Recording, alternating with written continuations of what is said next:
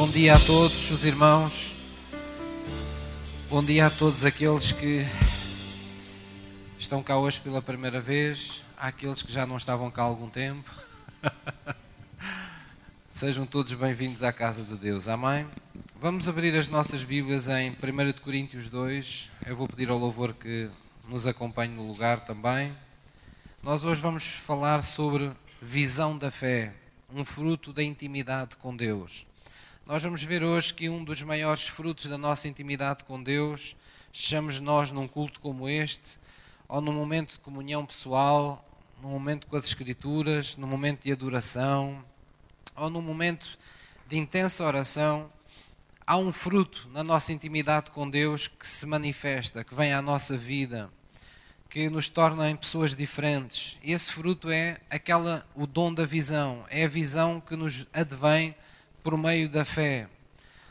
No Velho Testamento isso acontecia sob a forma de profecia frequentemente. Deus visitava homens chamados profetas e uh, trazia uma palavra uh, para, uh, para que o povo soubesse o que tinha que fazer e para onde caminhava. E essa, e essa palavra geralmente criava nas pessoas uma visão, criava nas pessoas uma expectativa, um sonho, uma, uma luz ao fundo do túnel e fazia com que as pessoas de facto uh, caminhassem na direção dessa, dessa visão que era perspectivada sempre que o Espírito de Deus vinha sobre alguém ungido e trazia uma, uma palavra de Deus. No Novo Testamento, esse Espírito Santo, essa pessoa maravilhosa do Espírito Santo está em nós. A Bíblia diz que está sobre nós e está em nós. Jesus disse que ele viria habitar conosco. Ele viria para nos tomar por dentro e por fora. Por fora significa que Ele abençoaria os nossos passos, Ele estaria abrindo os caminhos em nossa vida, Ele estaria como que preparando cada dia da nossa vida agora que estamos em Cristo. Mas por dentro fala-nos de um Deus que fala ao nosso coração, de um Deus que nos dá palavras sábias, que nos revela segredos, de um Deus que nos, uh, nos dá intuições, não é? E às vezes nos faz sentir aquilo que nós por vezes pensamos ser um, um, mero instinto, não é? Mas que é sermos movidos por dentro, sermos dirigidos por dentro, sermos inclinados no coração para algum caminho ou para alguma verdade ou para alguma situação. Então nós vamos ver nesta passagem que tudo isto tem nexo porque o Espírito de Deus hoje está sobre a nossa vida. 1 Coríntios 2, versículo 9, nos diz assim a palavra de Deus. Mas como está escrito, vamos ler juntos as coisas que o olho não viu e o ouvido não ouviu e não subiram ao coração do homem, são as que Deus preparou para os que o amam. Então, logo aqui nós vemos que há coisas que os nossos olhos físicos ainda não viram, que o nosso dom da vista ainda não alcançou, mas que Deus tem preparadas, não é, para aqueles que o amam. E diz no versículo 10, leio eu só, diz: Mas Deus nulas revelou pelo seu Espírito. Deus revela as coisas que os nossos olhos não conseguem ver, Deus nos revela no coração pelo seu Espírito. Ou seja, Deus providencia olhos para o nosso coração, aquilo que nós chamamos os olhos da fé. E diz: Porque o Espírito, com letra grande, está a falar do Espírito Santo de Deus, penetra todas as coisas, ainda às profundezas de Deus. Quer dizer não há nada que o Espírito de Deus não conheça, que não possa saber, e não há nada acerca do qual ele não nos possa instruir. E diz no versículo 12: Mas nós, nós os, os cristãos, nós que estamos em Cristo, não recebemos o Espírito do mundo, mas o Espírito, com letra grande, mas o Espírito Santo, que provém de Deus, para que pudéssemos conhecer o que nos é dado gratuitamente por Deus. Amém? Então, todos fomos criados com uh, propósitos divinos, todos fomos criados para seguir aquilo que nós muitas vezes chamamos de um plano de Deus para a nossa vida, não é?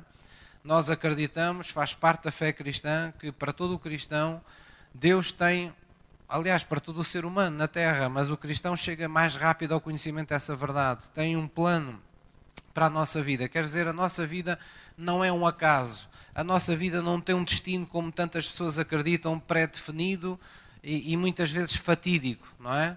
Uh, que faz com que as pessoas ou vão ah, um, ler os horóscopos ou vão acreditam em atrás dos signos para ver tendências, ou, ou vão à, à, à, bruxa, como se costuma dizer, não é? Para, para, para que a bruxa lhes diga o que, qual é o seu destino, ou porque têm medo de morrer precocemente, ou porque têm medo de ter um azar qualquer nos, no, ah, sei lá, nos amores, não é? Ou porque uh, têm um negócio e têm receio que aquele negócio corra mal. Então há uma série de pessoas que exploram esse, essas vulnerabilidades próprias que todas as pessoas têm e há pessoas que acreditam que há um destino do qual elas não podem fugir, seja ele bom, seja ele mau. Ora, a Bíblia rompe completamente com tudo isso. A Bíblia nos diz que Jesus veio para nos dar vida e vida com abundância. Diz que a cédula de nosso nascimento nesta terra, que tinha maldições sobre a nossa vida e que traria consequências sobre a nossa vida, foi cravada na cruz. Quer dizer que ninguém tem o direito de nos colocar um mau destino, ninguém tem direito de definir um fim fatídico para nenhum de nós, um fim precoce ou de sofrimento. Nós não nascemos para sofrer na terra, nós não nascemos para cumprir um qualquer uh, filme de terror na terra. A Bíblia diz que nós nascemos de Deus para louvor da sua glória. E esta é a verdade libertadora do cristianismo. Nós temos que crer e viver nesta segurança, nesta paz interior de que Deus tem um plano bom para a nossa vida. Deus é um Deus muito bom e Deus tem um plano bom para a nossa vida. Às vezes a vida mente-nos acerca disto, porque às vezes a vida não nos corre como nós queremos. Às vezes há momentos, há fases da nossa vida, umas mais longas, outras mais fases mais curtas, mas às vezes são estados prolongados ah, em que a pessoa não vê essa glória de Deus, não vê as coisas acontecerem de uma forma positiva. Então muitas vezes as pessoas aceitam que aquilo que os seus olhos veem fisicamente, que o dom da vista governe uh, as suas convicções, determine e defina aquilo que as pessoas devem ser, aquilo em que as pessoas devem acreditar. Ora, cristianismo é exatamente o oposto. Quando nós falamos aqui deste, deste, deste fruto da intimidade com Deus, que é a visão dada pelo Espírito Santo, falamos de um dom da visão. Vamos dizer assim para percebermos melhor. Vou falar no dom da vista e no dom da visão. Embora que pareça exatamente o mesmo, mas é apenas para, para distinguirmos as águas, não é? Então vamos pensar que o dom da vista é aquilo que Deus deu a todas as pessoas a capacidade de ver com os seus olhos físicos. Eu tenho perto da minha casa um, um centro de invisuais e é uma, uma situação constrangedora muito grande nós vermos pessoas de, de todas as idades uh, querendo atravessar a estrada ou passando na estrada ou, a, com, com, aquelas varas. E eu às vezes fico a pensar: meu Deus, uma pessoa destas, tanto tempo, num, num, num mundo de escuridão, como é viver assim? E nós, uh, nós próprios, muitas vezes temos esse dom da vista e não, não sabemos a graça, o privilégio que é nós podermos ter esse dom da vista. Podermos ver com os nossos olhos, com mais ou com menos dificuldade. Mas Deus nos deu, para, para nós cristãos, Deus nos deu um dom que ainda suplanta o dom da vista. Isso é o dom da visão. Deus deu olhos físicos às pessoas, mas Deus deu ao cristão olhos para o coração. O Espírito de Deus projeta visões no nosso íntimo, faz-nos ver coisas no nosso coração que a generalidade das pessoas não vê. Nós hoje vamos tomar Santa Ceia porque a morte de Jesus não foi para nós uma morte de mais um homem na terra. Não foi apenas a morte de um homem que era bom, que tinha bons princípios, que era amigo das pessoas e que, mas que enfim, coitado, teve que se render à morte, acabou como todos os outros. Nós não vemos isso. Isso é o que os olhos da vista daqueles que lá estiveram naquele dia viram. Mas nós estamos aqui hoje porque o Espírito de Deus nos mostrou, deu olhos ao nosso coração, deu-nos uma visão do Espírito Santo, foi-nos revelado por Deus o que é que essa morte nos trouxe, as implicações que ela teve na nossa vida, o que de facto ali aconteceu no mundo espiritual. O que é que a sua ressurreição nos trouxe de novo? E é por isso que nós celebramos Santa Ceia consecutivamente. É por isso que nós nos dizemos que somos convertidos a Cristo. O que é que isso significa? Nós nos rendemos à doutrina de Cristo. Nós deixamos de ter argumentos para contrapor àquilo que é que são as palavras de Jesus. Nós fazemos parte daquela família acerca da qual a Bíblia diz que o amor de Deus agora nos constrange. Porque nós temos revelação do Espírito Santo que Ele morreu por todos nós. Então, esse, esse, essa revelação é tão intensa, esse amor que foi derramado na cruz é tão poderoso na vida daquele a quem é revelado, que diz a Bíblia que nós agora estamos constrangidos no nosso íntimo a não viver mais a nossa vida para nós próprios, para o nosso egoísmo, para o nosso ego, para a soberba da vida, mas a vivermos a nossa vida para Cristo. Não quer dizer que a gente vá deixar de ter vida, não quer dizer que a gente não se possa divertir, não quer dizer que nós não, não nos possamos ter os nossos momentos pessoais, mas o que quer dizer é que tudo o que envolve a nossa vida pessoal se tornou num plano secundário perante a grandeza do amor que nos foi revelado por meio de Cristo Jesus. Amém? Então, quando nós falamos de visão, desta dom da visão ou desta visão, é quando você consegue discernir estas realidades, de que Deus tem um bom plano para a sua vida, de que Deus tem um caminho para nós trilharmos.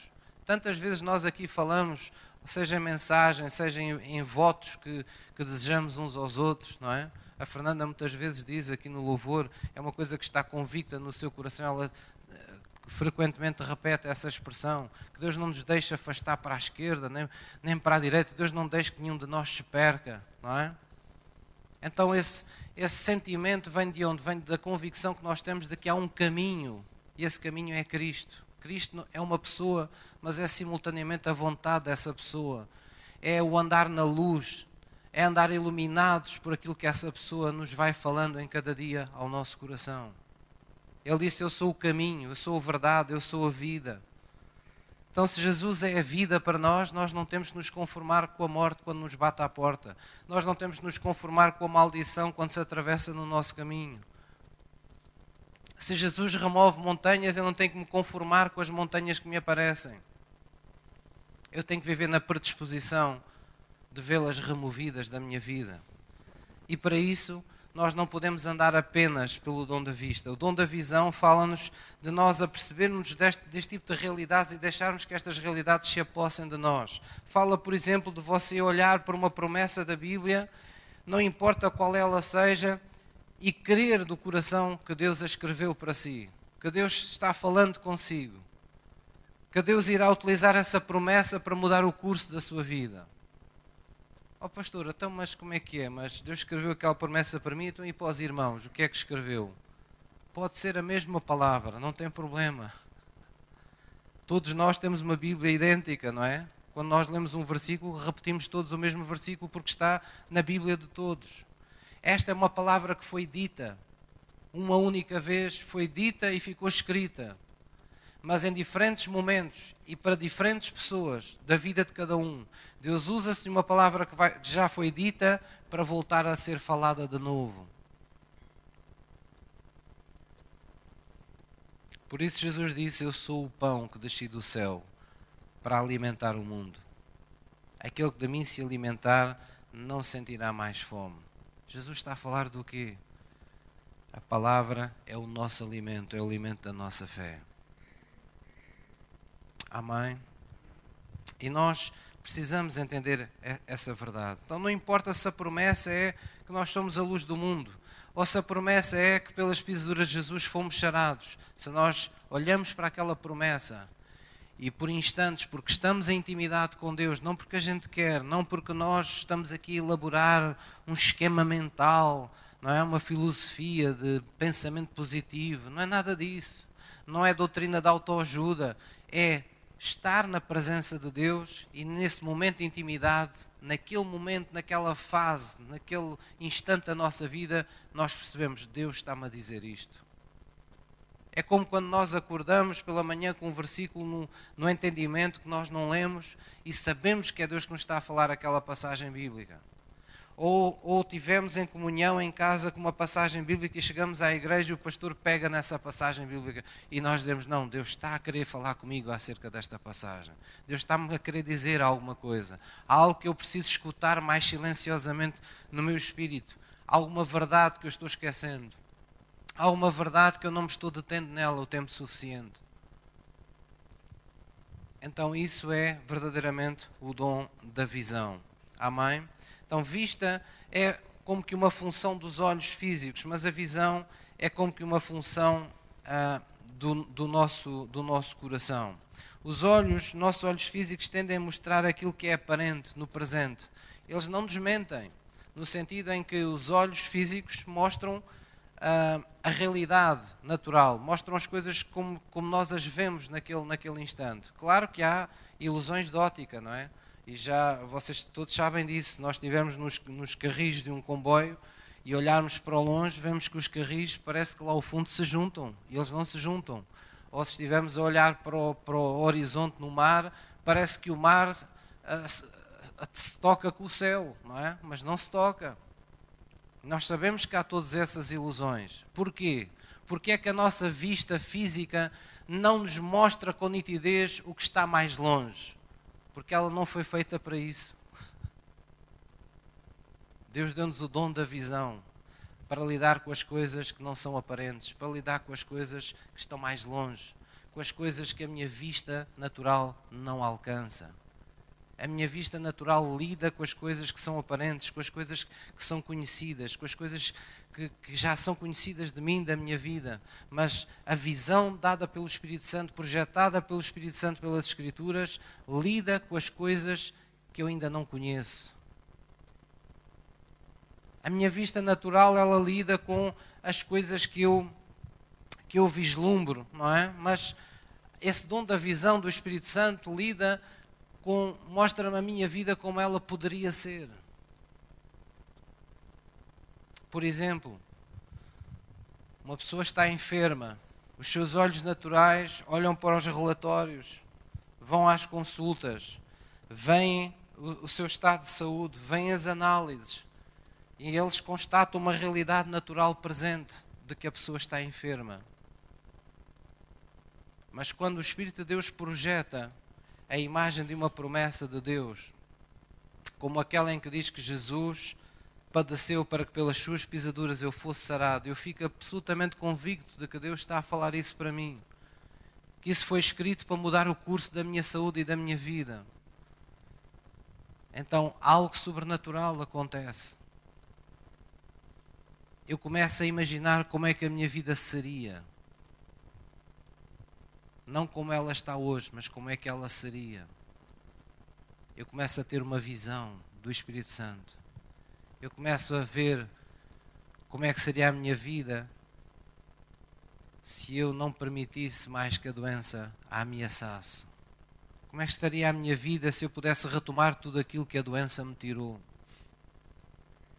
Então, quando nós começamos a entrar nesse domínio da visão, do sonho gerado pelo Espírito Santo no nosso coração, é aí que os milagres começam a acontecer na nossa vida. É aí que o Espírito de Deus começa a converter aquilo que a sua vista natural vê naquilo que você crê. Há uma mudança no mundo espiritual na pessoa que você é.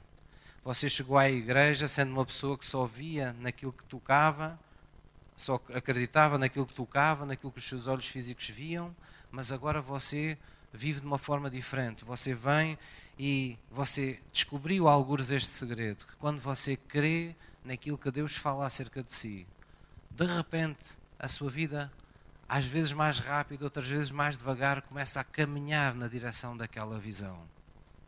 Isso é um princípio espiritual. É isso que a história de Abraão nos quer dizer quando Deus lhe prometeu um filho a Abraão e a Sara. É isso que nós vemos em, em Josué, quando Moisés morre, não é? E Deus chama Josué. O que é que Deus lhe diz? Deus fala de todas essas verdades. Deus diz: Josué, Moisés já é morto, tu és o, escolhido, a unção agora está sobre ti. És tu que vais fazer herdar este povo a, a, a terra, a terra prometida. Esforça-te, tem bom ânimo porque eu vou te dar toda essa terra que eu prometi, eu vou-vos fazer entrar nessa terra. O que é que Deus está a fazer? Eu vou-vos dar a possessão dessa terra. Ele está a dar a visão. Deus está a projetar no coração do Josué como, como será no futuro, quando Deus fizer todas aquelas coisas. Então, nessas alturas, o dom da visão torna-se uma fonte para nós, não é? Uma fonte de encorajamento, torna-se o fundamento do nosso encorajamento, da nossa ousadia. Uma pessoa que tem uma visão dada por Deus está capacitada a superar os seus limites, está capacitada a superar-se a si mesma. Isso já acontece no mundo, mesmo com as pessoas sem Cristo. Há pessoas que não têm o dom da vista, são cegas, mas são pessoas empreendedoras. Continuam a trabalhar, continuam a ter a sua vida. Há pessoas limitadas fisicamente com deficiências que, volta e não volta, as televisões nos mostram exemplos de vida fantásticos, que criam empresas que dão trabalho a não sei quantas pessoas e têm projetos de vida e casam-se e têm filhos e, e têm uma vida absolutamente natural, como todas, normal como todas as outras pessoas. Quando tudo fazia crer que não, que aquilo era uma vida que estava para sempre afastada da felicidade. Mas as, algures as pessoas recusaram-se a aceitar esse, essa imagem de coitadinha, essa imagem de vítima, essa imagem de, de, de alguém que nasceu para sofrer. E disse: Não, eu não nasci para isto. Pastor, isso é possível sem Deus? É, porque apesar de nós nascermos nesta terra separados de Deus, mesmo assim, o poder da nossa semelhança e da nossa imagem com Deus é tão grande. O poder que Deus pôs dentro de nós, mesmo assim, mesmo sem, sem estar em Cristo, ainda é tão grande que ainda chega para fazer mudanças incríveis na vida das pessoas. E nós deveríamos pensar: se estas pessoas conseguem isto sem Deus, o que é que eu não posso atingir com o Deus Criador no controle de todas as coisas na minha vida. Nós devemos pensar e desejar isso. Posso ouvir uma mãe? Vamos abrir em Hebreus 11, versículo 1. Vamos ver que é, é isto que dá propósito a este versículo bíblico. Há versículos que nunca se fazem luz no entendimento de, de alguns crentes porque estas verdades não estão suficientemente estabelecidas como fundamentos no coração. Hebreus 11, versículo 1. Essa visão dada pelo Espírito Santo, ela torna-se a fonte da nossa esperança, torna-se um verdadeiro combustível da nossa perseverança. Nós todos sabemos que temos que perseverar, não é? Jesus disse: aquele que perseverar até ao fim, esse será salvo. Esse terá testemunho. Esse verá a glória de Deus. É preciso perseverança.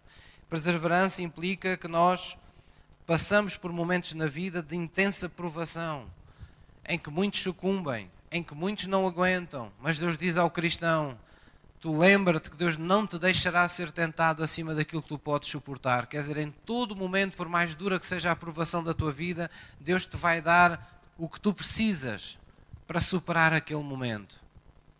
E somos nós que temos que escolher se nos agarramos àquilo que Deus nos dá ou se nos agarramos à nossa infelicidade. Somos nós que temos que, quando o céu se levanta a cada dia sobre nós, há dois tipos de pessoas. Há aqueles que o céu está limpo e eles andam à procura de uma nuvenzinha, e há aqueles que, quando o céu está nublado, eles andam à procura de uma aberta. Percebem o que é que eu quero dizer? Há pessoas que, por mais que a vida melhore, não conseguem ver nada de bom na vida. Estão sempre à procura de uma nuvenzinha. E há pessoas que, por mais negra que sejam as circunstâncias e as fases da sua vida, eles estão sempre, o seu coração está sempre suspirando à espera de uma aberta. À espera, não é? Nós passámos uns dias aí atrás uh, de chuva e que você, todos nós passámos no fim de semana passado, creio eu, não é? Em que foram vários dias consecutivos com tudo nublado, tudo cerrado. E o que é, qual é a nossa tendência? oh, no primeiro dia a coisa passa-se mais ou menos, não é? No segundo, quando a gente começa a chegar ao terceiro, poxa, nunca mais vejo o sol. A gente já começa assim a olhar, há lá um cantinho qualquer que a gente vê uma claridadezinha um bocadinho maior, já não há uma parede do frigorífico sobre a nossa cabeça. E nós, é, até parece que respiramos melhor. Porquê? Porque nós temos necessidade disso, nós temos necessidade de ver a luz, temos necessidade dessa estrela viva da manhã. E nós também temos isto com Jesus. Quando estamos entulhados, estamos a suspirar, estamos todo o tempo numa provação e, estamos ali, puxa, quando é que vem, quando é que Deus responde à minha oração, quando é que Deus mostra, quando é que Deus muda a minha vida, quando é que isto acontece, quando é que aquilo acontece. E é mais um dia, e um dia parece que são um mês, não é? Uma hora parece que é um dia, tudo custa a passar. E nós estamos sempre à espera daquela aberta. Ora, Hebreus 11, versículo 1 diz: Vamos ler juntos, ora, a fé é o firme fundamento das coisas que se esperam e a prova das coisas que se não veem. E depois nos dá este recado: por ela, pela fé, os antigos alcançaram testemunho. Isto é um desafio para a igreja. Nós temos aqui um desafio para todos nós. A Bíblia diz: a fé é o firme fundamento, não é? É o firme fundamento das coisas que se esperam. Porquê é que eu estou à espera de coisas? Porque me foi mostrada, foi-me revelado pelo Espírito Santo. Quando eu tenho esse, esse dom da visão, quando eu tenho essa, essa projeção da visão do Espírito Santo, porque estou em intimidade com Deus, é preciso ter, estarmos em intimidade com Deus para isso. Isto não é a gente vai andar na rua e de repente cai-nos assim uma, uma coisa na cabeça. Uma vez que uma assim uma coisa na cabeça que eu não vos posso dizer. Mas era de uma ave, uma gaivota que ia a passar. Eu nesse dia até disse, bem, só falta realmente um cão vir e fazer um xixizinho aqui no, nos meus sapatos. Aquilo é terrível, irmãos. Aquilo parece uma vaca voadora. Não é coisa pequena, não. Mas sabe, nós temos que temos que estar na expectativa das coisas que estão por vir. E diz fala aqui firme fundamento, firme fundamento das coisas que se esperam. Quando a visão da fé vem ao nosso coração, se a pessoa está doente, a pessoa começa a se ver curada a pessoa começa ela própria a dizer: Não, eu não vou ficar na cama, não, eu não vou viver a vida de um fraco, eu vou começar a agir como se estivesse já curado. Se a pessoa se sente vulnerável, sente que ah, se sentia, ah, enfim, vulnerável emocionalmente, afetivamente, na sua vida afetiva, quando esse, esse dom da visão vem ao nosso coração, a pessoa sente-se revigorada, a pessoa sente que parece que é outra pessoa, tem outro corpo, não é? A pessoa levanta-se, a pessoa determina-se, a pessoa age como se de facto aquele momento de vulnerabilidade já houvesse passado, já não está lá. Se a pessoa estava a ter um, um grave problema financeiro ou estava numa, numa situação de um negócio que estava ameaçado de fracasso, é? Ou de falência a pessoa tem este dom da visão que vem ao coração e a pessoa começa, ainda as coisas estão mal, mas ela já começa a perspectivar no seu coração que vale a pena investir, vale a pena tomar iniciativa, vale a pena levantar-se pela manhã. Ela começa a querer, não, os recursos vão acabar por aparecer. Antes ela dizia, oh não, estou acabado, estou perdido, mas agora ela diz, não, eu acredito que os recursos estão por aparecer. Mas porquê é que diz isso? Porque Deus diz que se eu buscar o seu reino, a sua justiça, Ele me acrescentará todas as coisas. Eu acredito que isso, isso Deus falou comigo. Eu acredito que Deus vai abrir esse caminho. Essa é a diferença que o dom da visão faz. Dá-nos perseverança, tempo suficiente, aguentar aquele pouco que fala lá em Hebreus não rejeitarmos aquela confiança santa que devemos ter no coração para que haja um grande galardão na nossa vida. Há muitas pessoas no mundo que pensam que vir à igreja e ser cristão é para os fracos, mas não é. Ser cristão é ser parte dos duros. Nós somos daqueles duros. Não é qualquer pessoa que aguenta o que nós aguentamos, irmãos.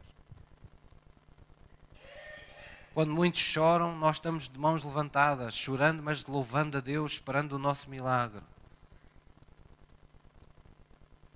Nós podemos ser fracos humanamente, mas quando estamos nele, a sua fortaleza torna-se a nossa fortaleza. Então, vamos ficar firmes no fundamento das coisas que esperamos. Vamos ficar firmes sabendo que a nossa fé, às vezes, é a única prova das coisas que os nossos olhos físicos ainda não veem, mas que Deus preparou para nós. Amém? Vamos abrir também nossas, nossas Bíblias em 2 aos Coríntios, vamos voltar a Coríntios, 2 aos Coríntios 4, 18. Nós vamos ver que a Bíblia nos fala de que o inimigo desta visão do Espírito Santo, não é? Porque é que ela é tão importante? Porque Deus disse que aquele que anda no Espírito é que vai vencer, não é? Jesus andava no Espírito, nós precisamos andar no Espírito. Que é andar no Espírito? É andar segundo aquilo que queremos, é andar segundo aquilo que acreditamos que Deus nos falou no nosso coração, segundo o bom plano que acreditamos que Deus tem para a nossa vida. Então, segundo aos Coríntios 4, versículo 18, nós vamos ver que a Bíblia nos lembra que o inimigo dessa visão do coração é muitas vezes a nossa vista. A Bíblia fala nisso. A vista é, ter vista é uma bênção. Mas a pior cegueira é quando nós temos a capacidade de ver e não queremos ver a verdade das nossas vidas. E todo cristão tem o Espírito de Deus com ele. Tem, por assim dizer, aquele que possui os dons. Quando nós temos o Espírito Santo, temos o dom de discernir o bem e o mal. Temos o dom de saber em cada situação o que fazer. O que é isso, pastor? Tenho esses dons todos? Não, você não tem, mas tem o Espírito Santo. E ele está dentro de si. Você não o pode usar, mas ele vai usá-lo a si. Porque ele veio para cumprir um propósito do Pai na sua vida. Ele trouxe uma, uma carta do Pai que disse: Vai ter com eles e não voltes a não ser trazendo-os de novo para a minha presença. O Espírito de Deus foi dado como penhor à igreja. Ele veio para que nós víssemos a glória do Pai já aqui nesta terra para que nós experimentássemos a presença de Deus já nesta terra. E é por isso que a Bíblia diz que nós começamos numa posição de separados da glória de Deus, e a Bíblia diz que Deus estava em Cristo reconciliando o mundo com Ele. Nós agora temos a possibilidade de ter a manifestação da glória de Deus. 2 de Coríntios 4, versículo 18, diz assim a palavra de Deus. Veja o que o apóstolo Paulo disse. Vou ler um bocadinho atrás, diz assim, no versículo 16: Por isso não desfalecemos, mas ainda que o nosso homem exterior se corrompa, o interior, contudo, se renova de dia em dia. Porque a nossa leve e momentânea tribulação produz para nós um peso eterno de glória muito excelente. Vamos ler juntos, não atentando nós nas coisas que se veem, mas nas que não se veem. Porque aquelas que se veem elas são temporais, mas aquelas que não se veem, elas são eternas. Amém? Então, o que é que Deus nos está aqui a dizer? Não ponha o seu foco apenas naquilo que os seus olhos físicos veem. Porque quando nós o fazemos, nós ficamos restringidos na nossa, nas nossas ações, nos nossos pensamentos por aquilo que os nossos olhos físicos mostram. Eles só podem mostrar o que está mais perto. Mas os olhos do seu coração conseguem discernir o que está para o dia seguinte, à sua espera. Nós, os nossos olhos físicos naturais veem a montanha, mas os nossos olhos espirituais conseguem ver o que está para lá da montanha. Conseguem ver o Deus que você tem, capaz de remover aquela montanha. Então nós precisamos dar lugar a isso no nosso coração. Amém? Aqui, logo, um pouco ao lado, logo no capítulo 5, no versículo 7, diz: Porque andamos.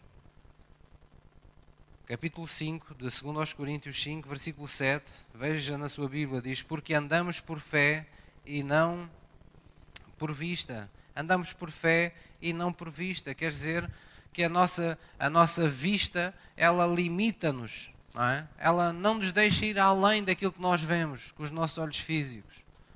Mas quando estamos a ser tomados pela visão do Espírito Santo, não há limites para aquilo que nós podemos querer, nem para aquilo que nós podemos alcançar. Por isso Jesus disse àquele pai desesperado, que tinha o seu filho endemoninhado, sem que ninguém o pudesse ajudar: Se tu podes crer, se tu podes crer, tudo é possível àquele que crê. Porque quando você crê, você está vendo o que está para lá da sua realidade natural. Quando você crê, você está abrindo a porta do sobrenatural de Deus para que haja um milagre na sua vida. E tantas vezes nós nos temos esquecido disto. Nós confessamos aleluia, amém, amém, aleluia, para aqui, para lá, mas quando estamos lá fora, no mundo real, não é? Quando estamos fora destas quatro paredes, onde temos que enfrentar os verdadeiros desafios da vida, muitas vezes somos apenas mais um dentre tantos no mundo. Lamentamos pelas mesmas coisas, amaldiçoamos às vezes a nossa vida por aquilo que nos corre mal, desanimamos como os outros desanimam, enfraquecemos como os outros enfraquecem. Parece que não conhecemos Deus, parece que nunca ouvimos nada sobre fé. E às vezes, quando alguém nos diz, mas sabes, a Bíblia diz isto, ah, eu sei, eu sei, sim, eu já sei o que é que a Bíblia diz. Ah. Como, como quem diz, eu conheço isso tudo que está escrito, mas isso na minha vida não funciona. Jesus disse: se a luz que em ti há são trevas, quão grandes serão essas trevas? Quando a incredulidade está enraizada no coração de um cristão, não há versículo que chegue, irmãos. Não há homem ungido que, que lhe valha. Não há evangelista, não há pessoa mais ungida no mundo que lhe possa valer. Porque não são os outros que vão mudar a sua vida. É Deus quem vai mudar a sua vida. E para Deus mudar a sua vida só é preciso uma coisa: que você creia.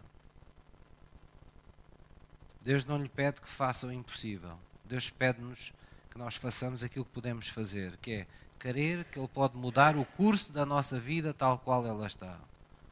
Já eu e você já passamos tantas vezes experiências assim, nós vermos em, em becos sem saída na nossa vida, agora como é que eu vou sair desta? Agora como é que eu vou sair desta situação?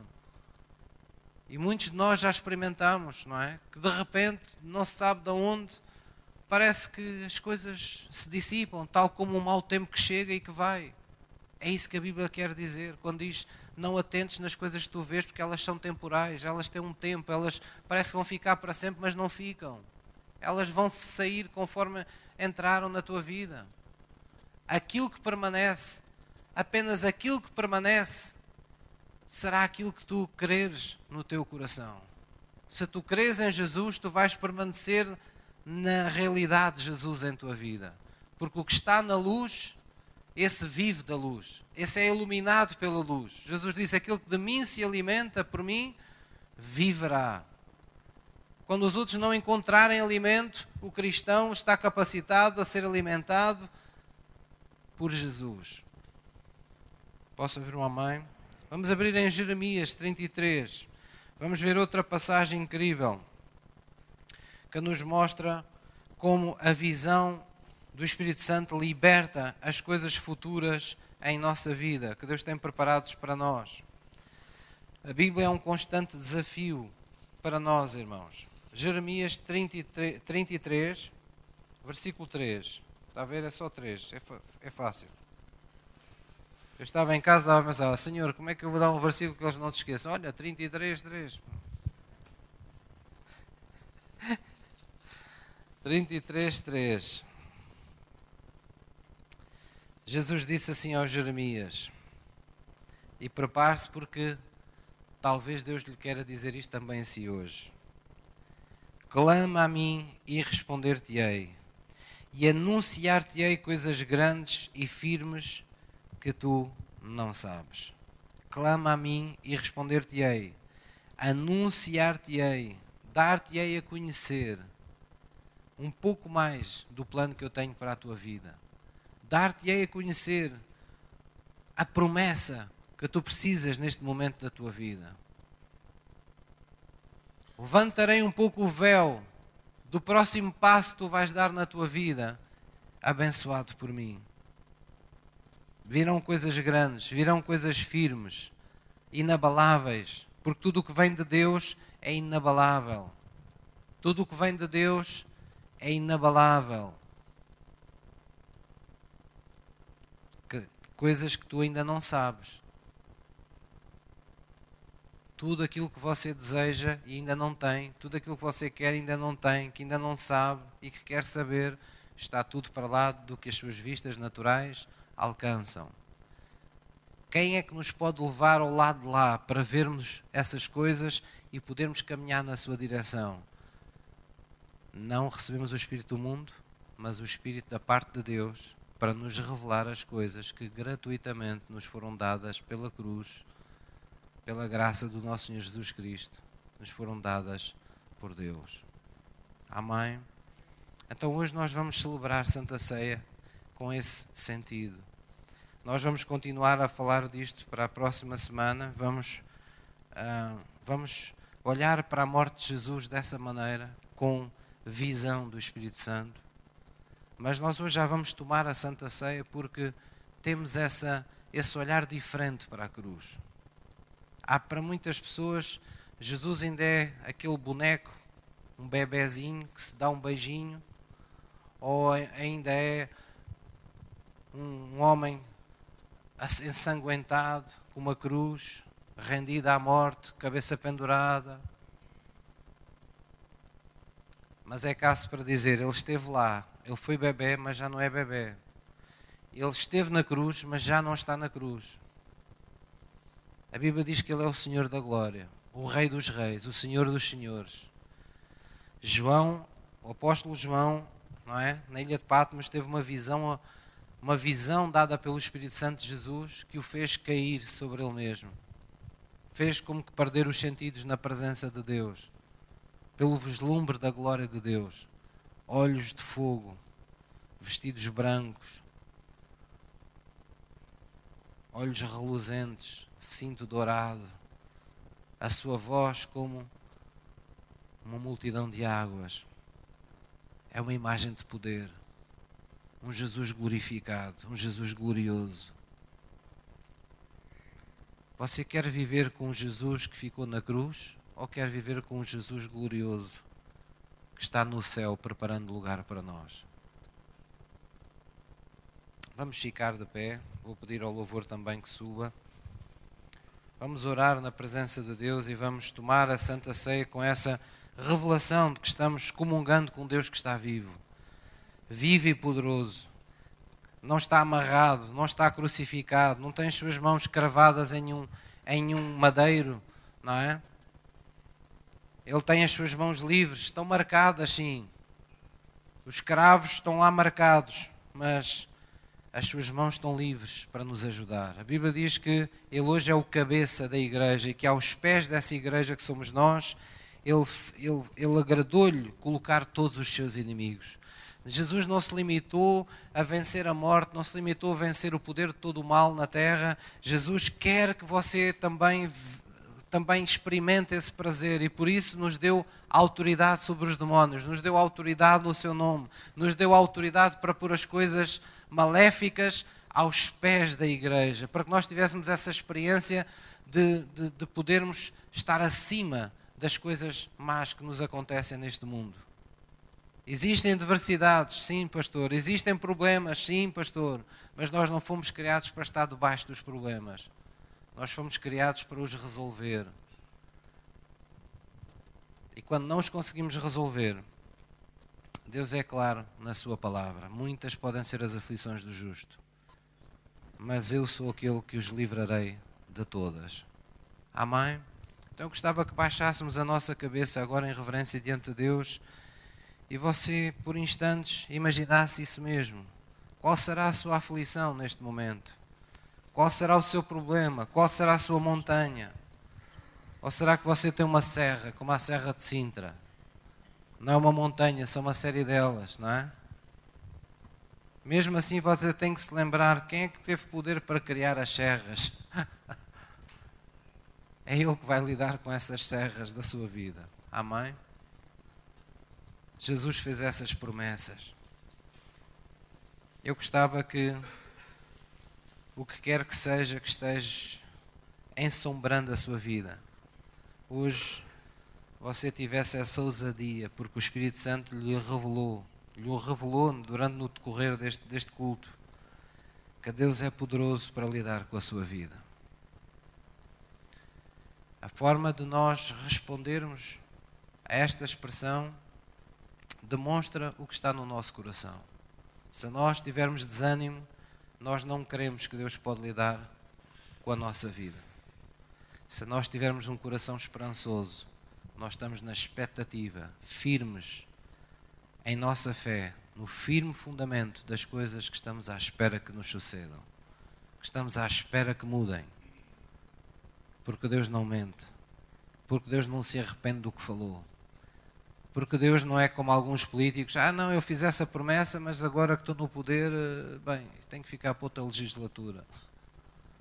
Não, a legislatura de Jesus começou um dia e diz que não mais tem fim.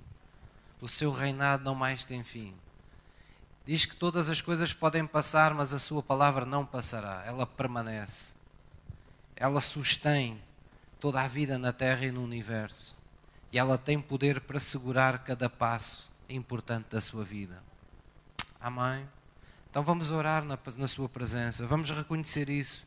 Vamos dizer assim, querido Deus eu reconheço no meu coração que eu nasci de ti para vencer este mundo. Eu reconheço, Deus, que Jesus Cristo foi à cruz do Calvário para morrer por mim, para pagar o preço dos meus pecados, para tomar sobre ele todas as maldições, tudo aquilo que dominava a minha vida ficou sem forças a partir desse instante.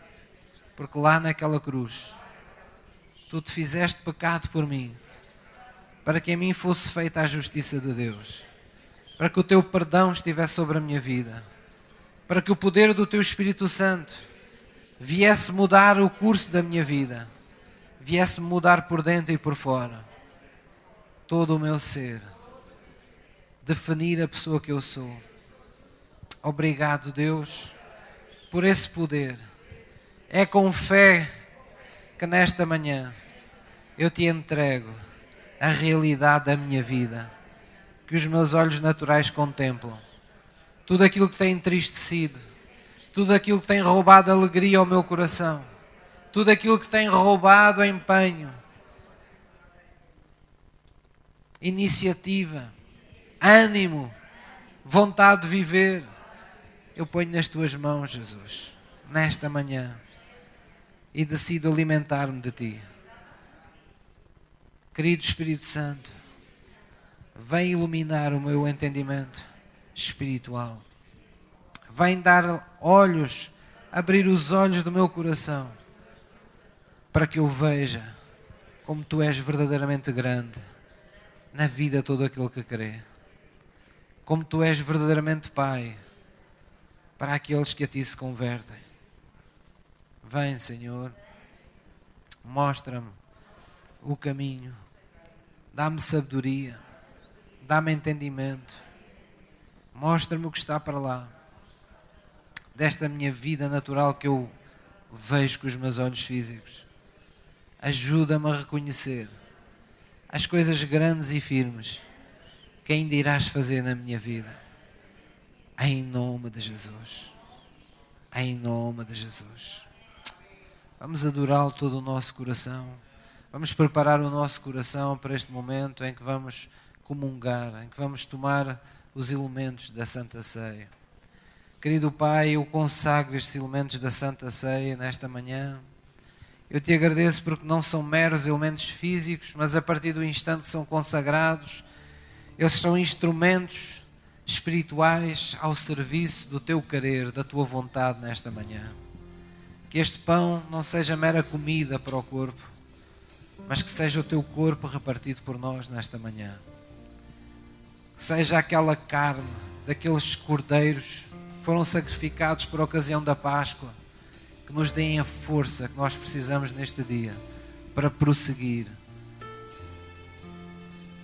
Dá-nos esse combustível à nossa perseverança, Senhor, para que não se apague a chama da nossa fé em nosso coração, para que todos possamos alcançar testemunho em nossa vida de que Tu és o Senhor, para a glória de Deus Pai.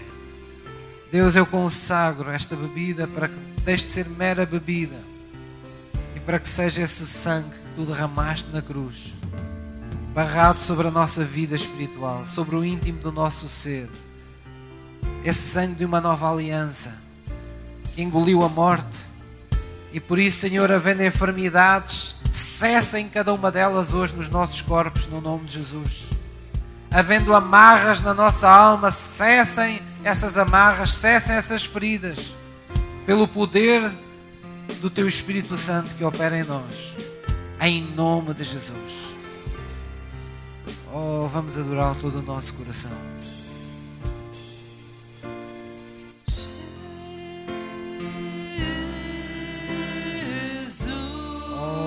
Clama a mim, eu responder-te-ei, anunciar-te coisas grandes e firmes que tu ainda não sabes.